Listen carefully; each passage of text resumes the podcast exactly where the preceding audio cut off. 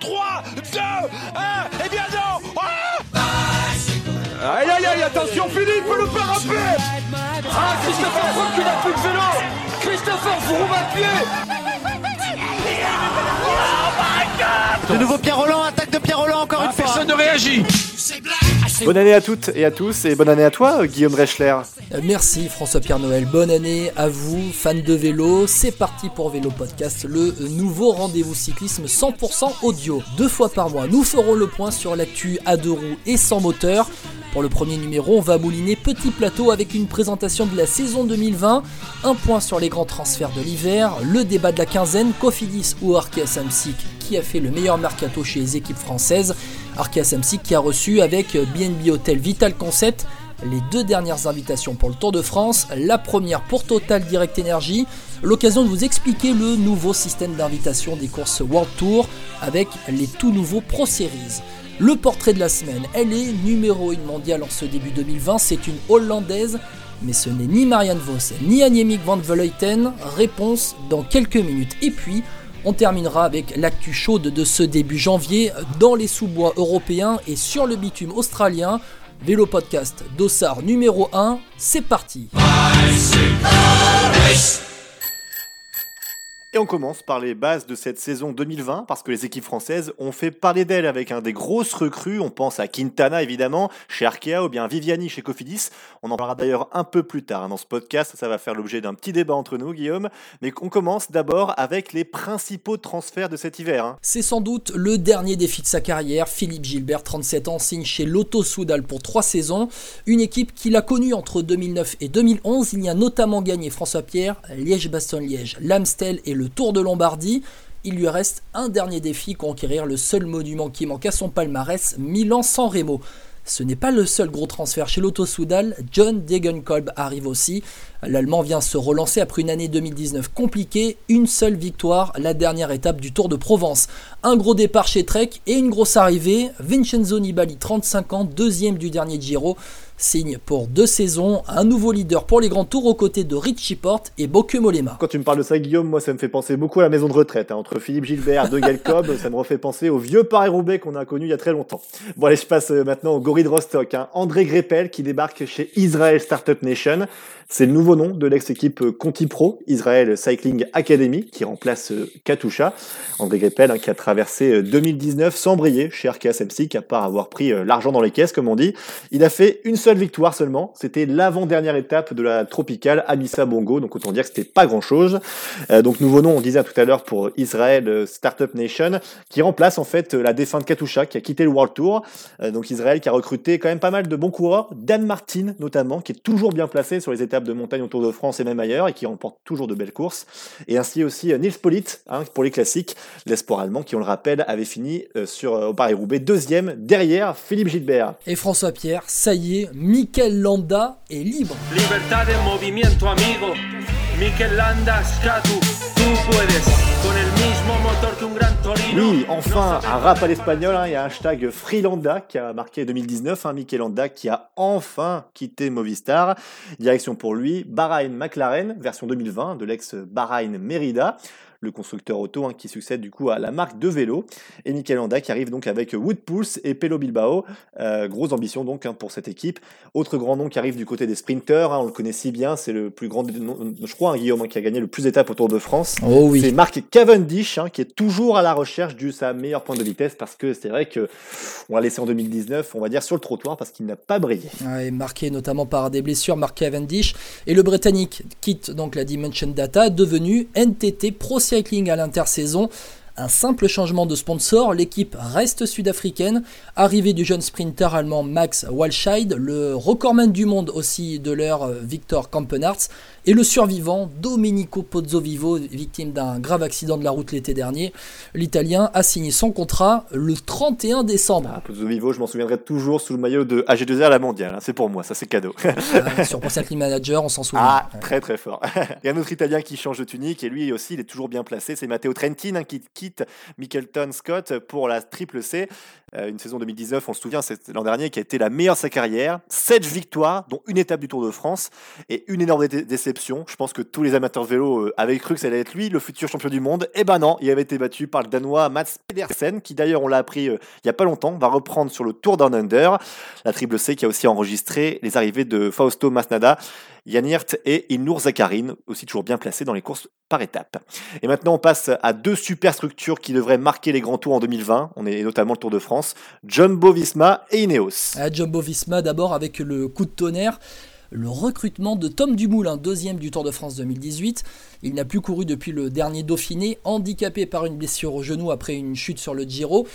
Dumoulin sera bien sûr à tête d'affiche, hein, François Pierre Mhm. de l'équipe néerlandaise, avec le vainqueur de la dernière Volta, Primoz Roglic, et en renfort, Steven Kruiswijk. Ça va envoyer du lourd, François Pierre, je pense. Faut, faut pas me parler de la Jumbo Visma. hein. Moi, je suis contre cette équipe. Alors, je sais que tu n'aimes pas trop, mais ça, ça fera, à mon avis, l'objet de plusieurs débats pendant cette année 2020. Allez, d'une armada à l'autre avec euh, Ineos, pas tant d'arriver que ça, avec un mercato malin. À l'image de l'hiver précédent, les Britanniques récupèrent quand même Rohan Dennis, disparu depuis le Tour de France. Et surtout, ce n'est pas le plus médiatique, le vainqueur du dernier Giro, Richard Carapaz, une signature qui semblait déjà ficelée avant sa victoire en Italie. Et on espère que Carapace va quand même pouvoir postuler à des victoires de grand tour parce qu'on a vu qu'il était capable de le faire. Est-ce que à Ineos il va être capable de le refaire, surtout avec euh, tous les poids lourds qu'il y a à l'intérieur? On se, on demande. Ouais, et on entre donc dans la dernière ligne droite hein, de ce mercato avec les autres transferts à suivre en, en 2020, Guillaume. Et dans la dernière ligne droite, c'est l'un des meilleurs sprinteurs au monde. L'Irlandais Sam Bennett arrive chez Dockenham Quickstep. Il a réussi à trouver un accord avec la Bora Hansgrohe, son ancienne équipe. Il lui restait pourtant un an de contrat.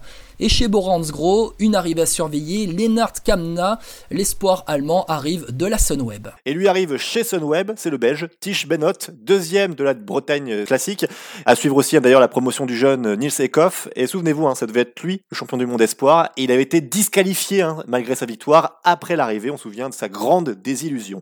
Autre jeune à suivre en 2020, c'est la pépite danoise Mikkel Bjerg à l'UAE Team Emirates. Euh, Le triple champion du monde espoir du contre-la-montre arrive avec Max Richese, David de la Cruz, qui vient de la Quick et le champion d'Italie, Davide Formolo. Un autre Italien, Fabio Fellini, débarque chez Astana avec les Espagnols Alex Aramburu et Oscar Rodriguez. Les Américains d'Education First montrent leurs ambitions sur les sprints en 2020 avec le recrutement de Jens Keukeler, Magnus Cort Nielsen et Christopher Alvorsen.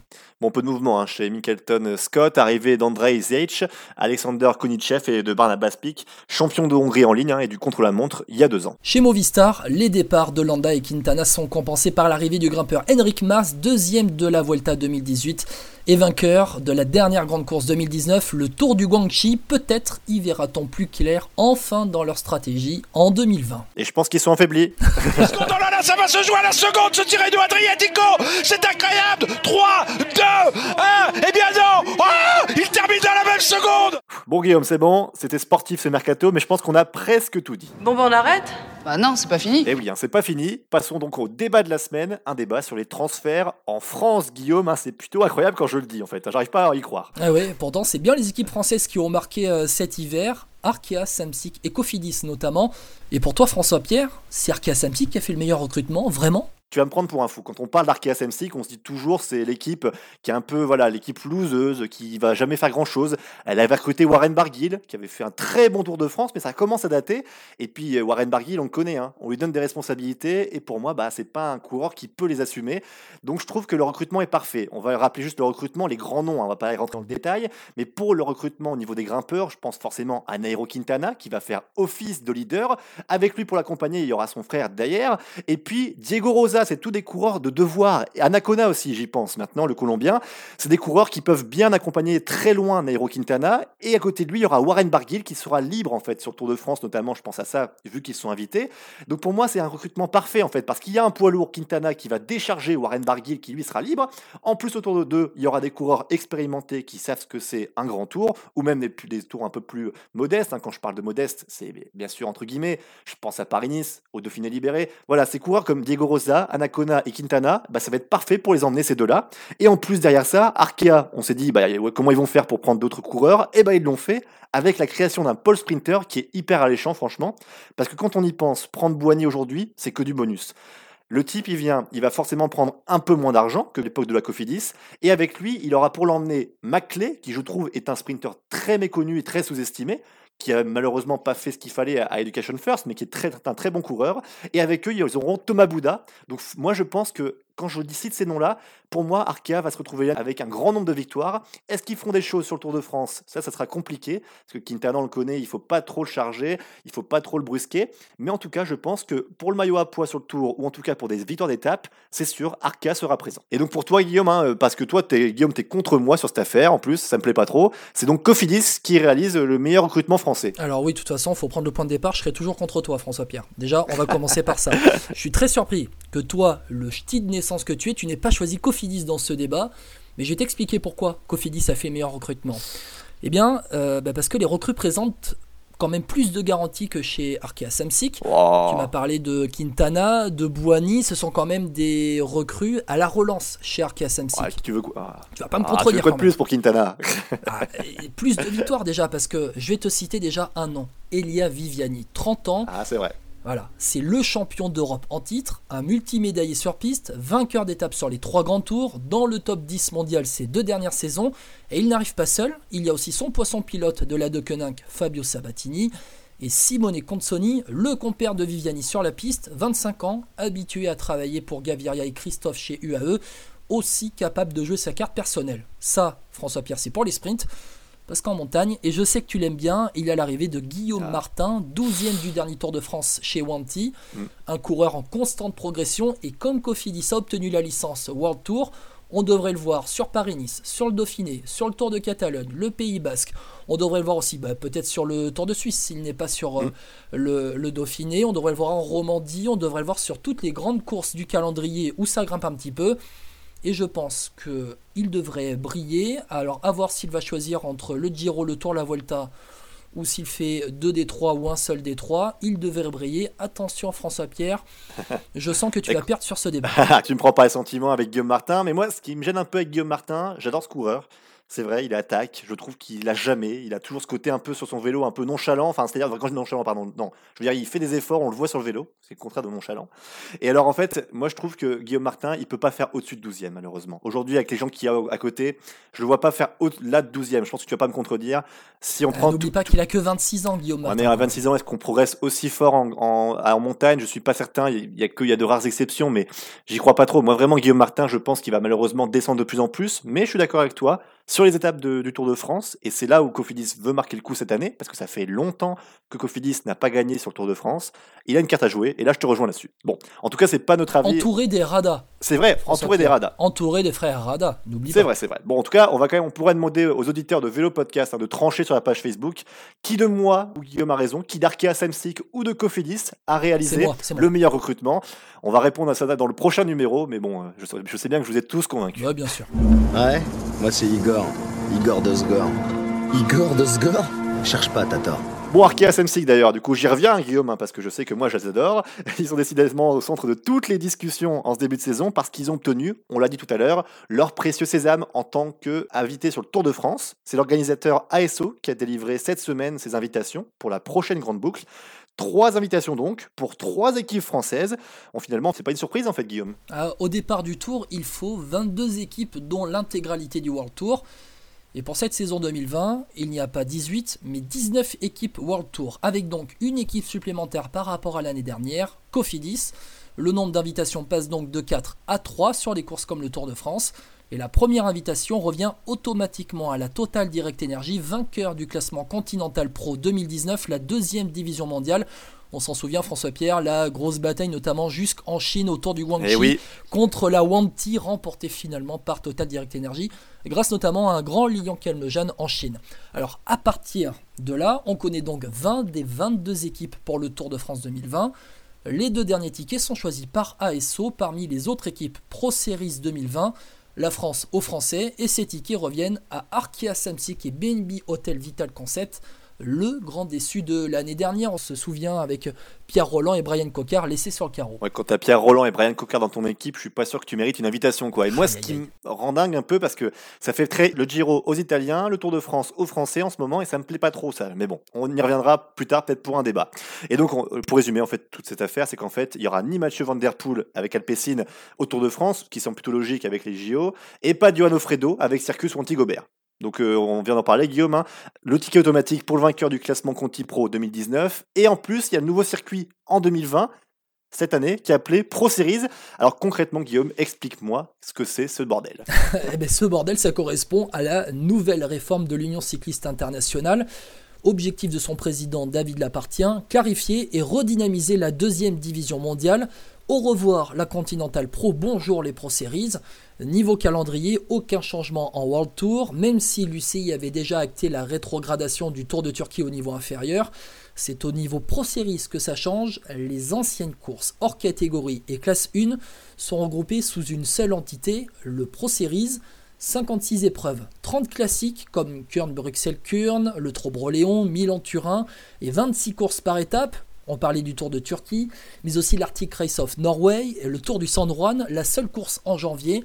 Des points seront attribués aux coureurs et aux équipes suivant leur classement sur les 56 épreuves, ce qui donnera un classement Pro Series comme celui du World Tour. Bon, ce nouveau système, Guillaume, il a des conséquences sur les invitations en fait du World Tour. Et c'est l'un des autres points de cette réforme. Les organisateurs de courses n'ont plus le monopole des invitations. Euh, quoi qu'il arrive, les 19 équipes World Tour seront au départ des courses, plus Total Direct Energy si l'équipe le souhaite. Pourquoi? Eh bien parce que Total Direct Energy a gagné le classement Conti Pro 2019 la première place qualifie Total Direct Energy directement pour les 36 courses World Tour de l'année. La formation de Jean-René Bernaudot est ensuite euh, libre d'accepter ou non de participer à la course qu'elle veut. Par exemple, François Pierre, on verra Total Direct Energy sur le Tour de France, mais pas sur le Tour d'Italie. C'est un choix de l'équipe. Et ensuite, c'est aux organisateurs de choisir les équipes qu'ils veulent suivant le nombre de places restantes. Sachant que sur le Giro, euh, Guillaume, je rebondis là-dessus, c'est qu'on leur a conseillé vivement au niveau de l'organisation du Giro de refuser l'invitation. Hein. Clairement, c'était ça aussi le discours du responsable du Giro, c'était que l'équipe de Jean-René Bernardo n'y soit pas pour qu'elle laisse la place à une équipe italienne. C'est pour ça que je te disais tout à l'heure, bah, ça me plaît moyen d'avoir tout le monde, euh, donc Giro aux Italiens et la France aux Français avec euh, le Tour de France.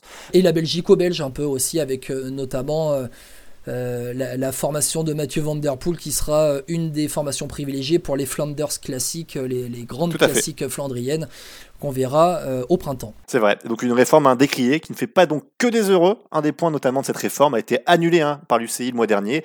C'est les classiques series. Elle devrait grouper en fait les cinq monuments plus d'autres classiques en une seule catégorie.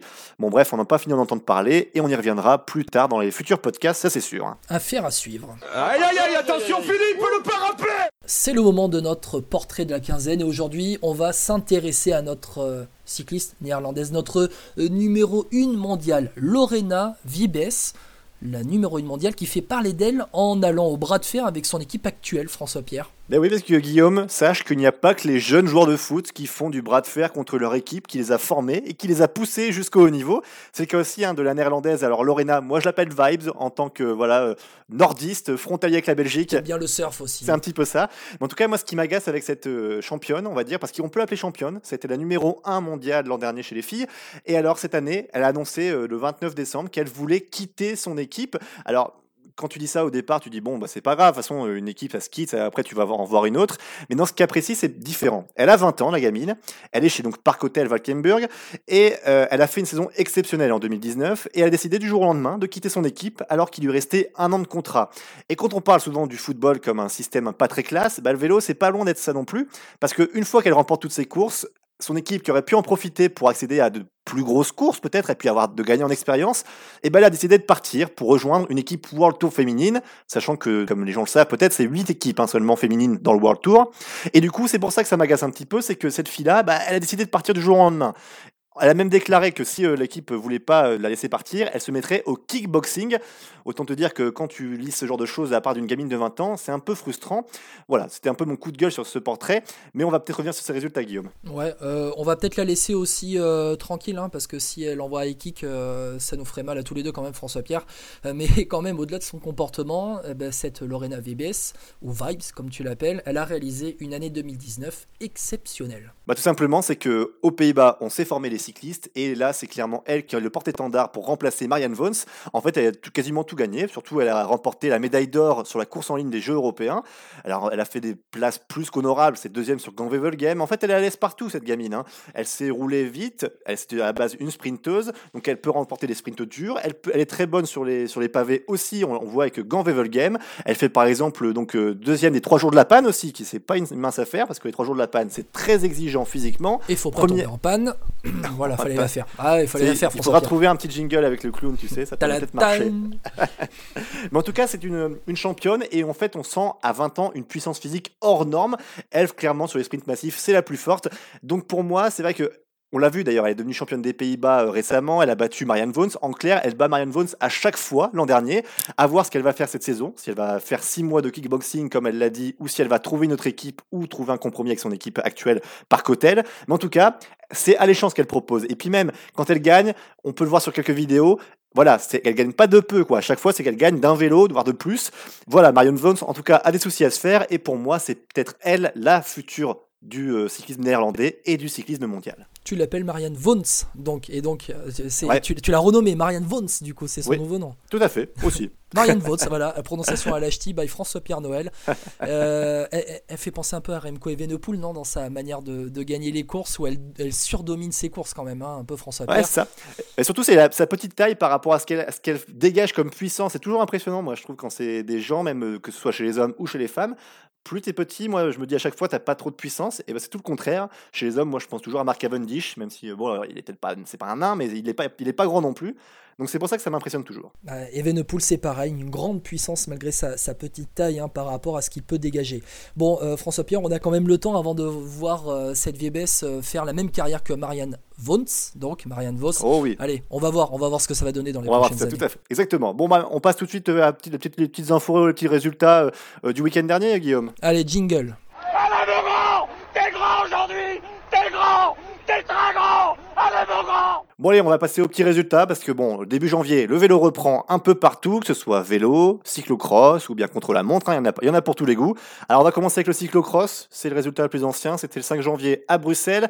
J'en parle parce que bah, c'est Mathieu Van Der Poel qui a encore gagné, Guillaume. Ah, euh, le dieu Van Der Poel. Dieu Van Der Poel, pour moi, François Pierre, c'est le meilleur cycliste au monde, toute compétition confondue, toute catégorie de cyclisme confondue. Moi, ce qui me fait rire, c'est qu'à chaque fois, il tombe en début de course, il fait, c'est presque, on dirait qu'il fait exprès pour après reprendre la tête et puis pour gagner C'est pour Ouais, je pense que c'est fait avec les organisateurs en fait.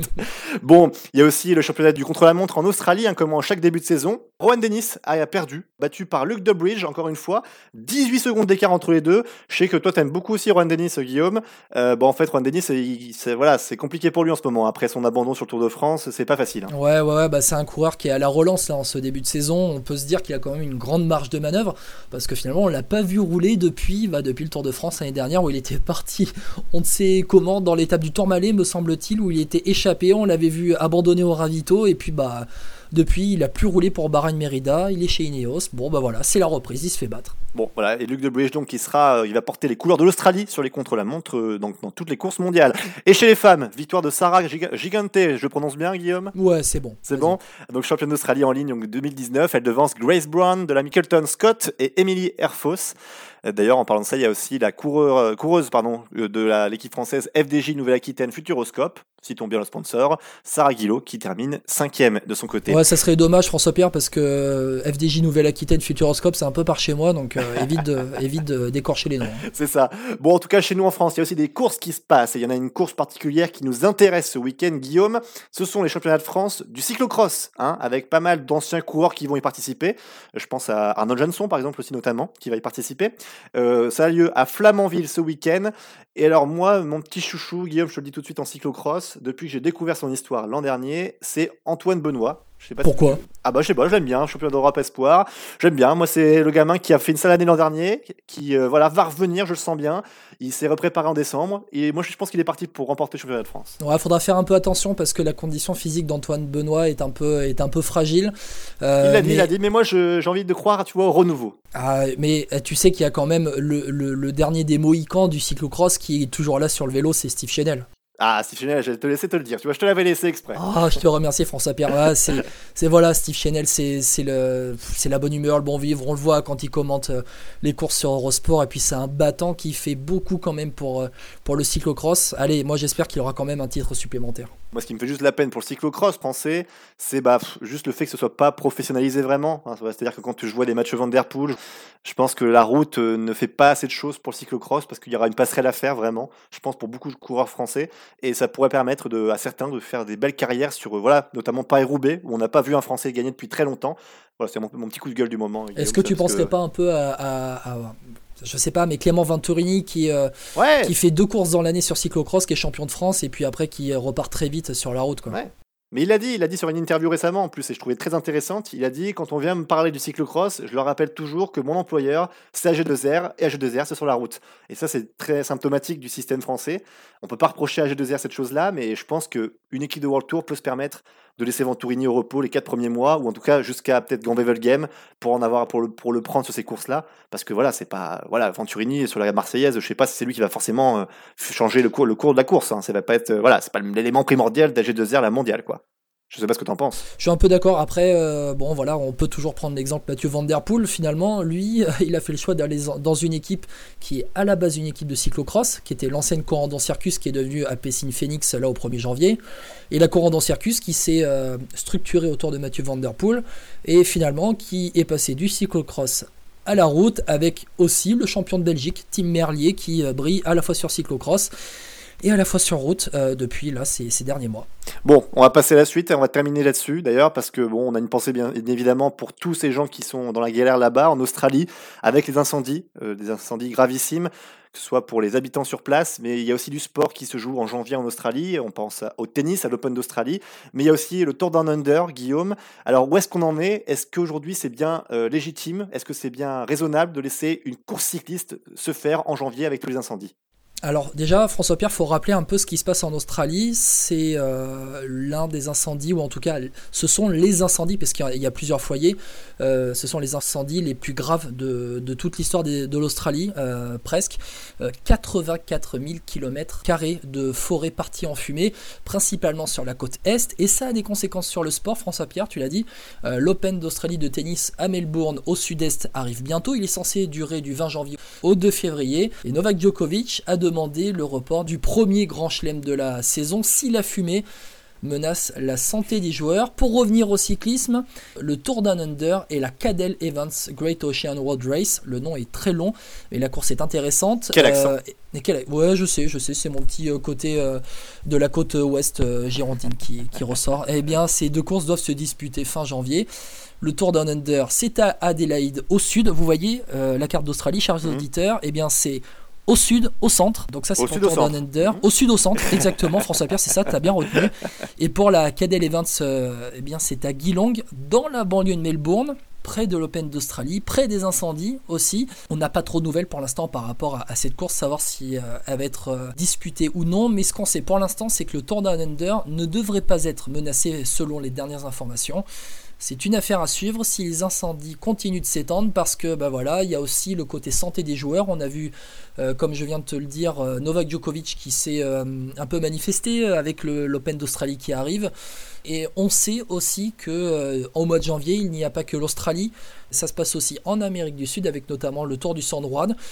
Donc peut-être que les coureurs vont voyager, vont euh, être transférés euh, de l'Australie au Tour du San Juan pour euh, s'adapter niveau calendrier et de profiter aussi de ces conditions estivales là-bas dans l'hémisphère sud. Ouais, c'est ça, parce que moi je me dis euh, à quoi ça sert de maintenir une course cycliste avec ce, qui, ce que vit l'Australie aujourd'hui? Je trouve que ça laisse même un mauvais message euh, humain d'une part. Puis euh, même si on parle de la vie continue, ben non, la vie continue pas malheureusement. Le cyclisme c'est aussi les paysages, tout ça. Et si c'est pour montrer l'horreur australienne avec les incendies qui ont tout ravagé, c'est malheureux pour le pays aussi. Donc pour moi, tout le monde serait perdant si euh, la course devait avoir lieu ou si elle a été reportée même euh, dans six mois ou euh, voilà au mois de mai où il y a toujours des petits créneaux parfois au moment des quatre jours de Dunkerque là. Euh, bon voilà, mais malgré tout. De toute façon, toute façon, on Mm. peut pas aller courir en Australie après au mois de mai, juin. C'est comme si on allait courir en Europe au mois d'octobre. Voilà. Vrai. On, on peut pas, on peut pas le reporter. Bon, par contre, voilà, c'est aussi une affaire de business et le Tour Down Under, c'est aussi un business, de l'argent, des retombées économiques. Et ça, c'est aussi quelque chose qui rentre en compte et euh, on peut pas totalement occulter ce côté euh, business. Donc voilà, affaire à suivre, moi je dis François Pierre. Bon bah c'est clair, bon, on va suivre ça. De toute façon, on se retrouve dans 15 jours, Guillaume, c'est ça? Eh oui, dans 15 jours pour euh, le numéro 1 ou 2, si on considère que ce numéro de Vélo Podcast, c'est le numéro 0, le numéro 1, en tout cas, François Pierre. C'est une aventure qui commence et on espère qu'on va se retrouver tous les 15 jours pendant cette saison euh, cycliste 2020, voire après, on verra, pour eh bien, ce, ce podcast. Vélo Podcast, euh, c'est aussi, François Pierre, on peut le dire, le podcast des auditeurs. Sur la page Facebook, il faudra aussi participer au, au débat et puis, pourquoi pas, proposer des débats pour qu'on puisse ensuite en parler euh, dans le podcast. Bon bah vive Arkea Samsic et puis à bientôt Guillaume. Allez, et vive Cofidis hein. À bientôt. À bientôt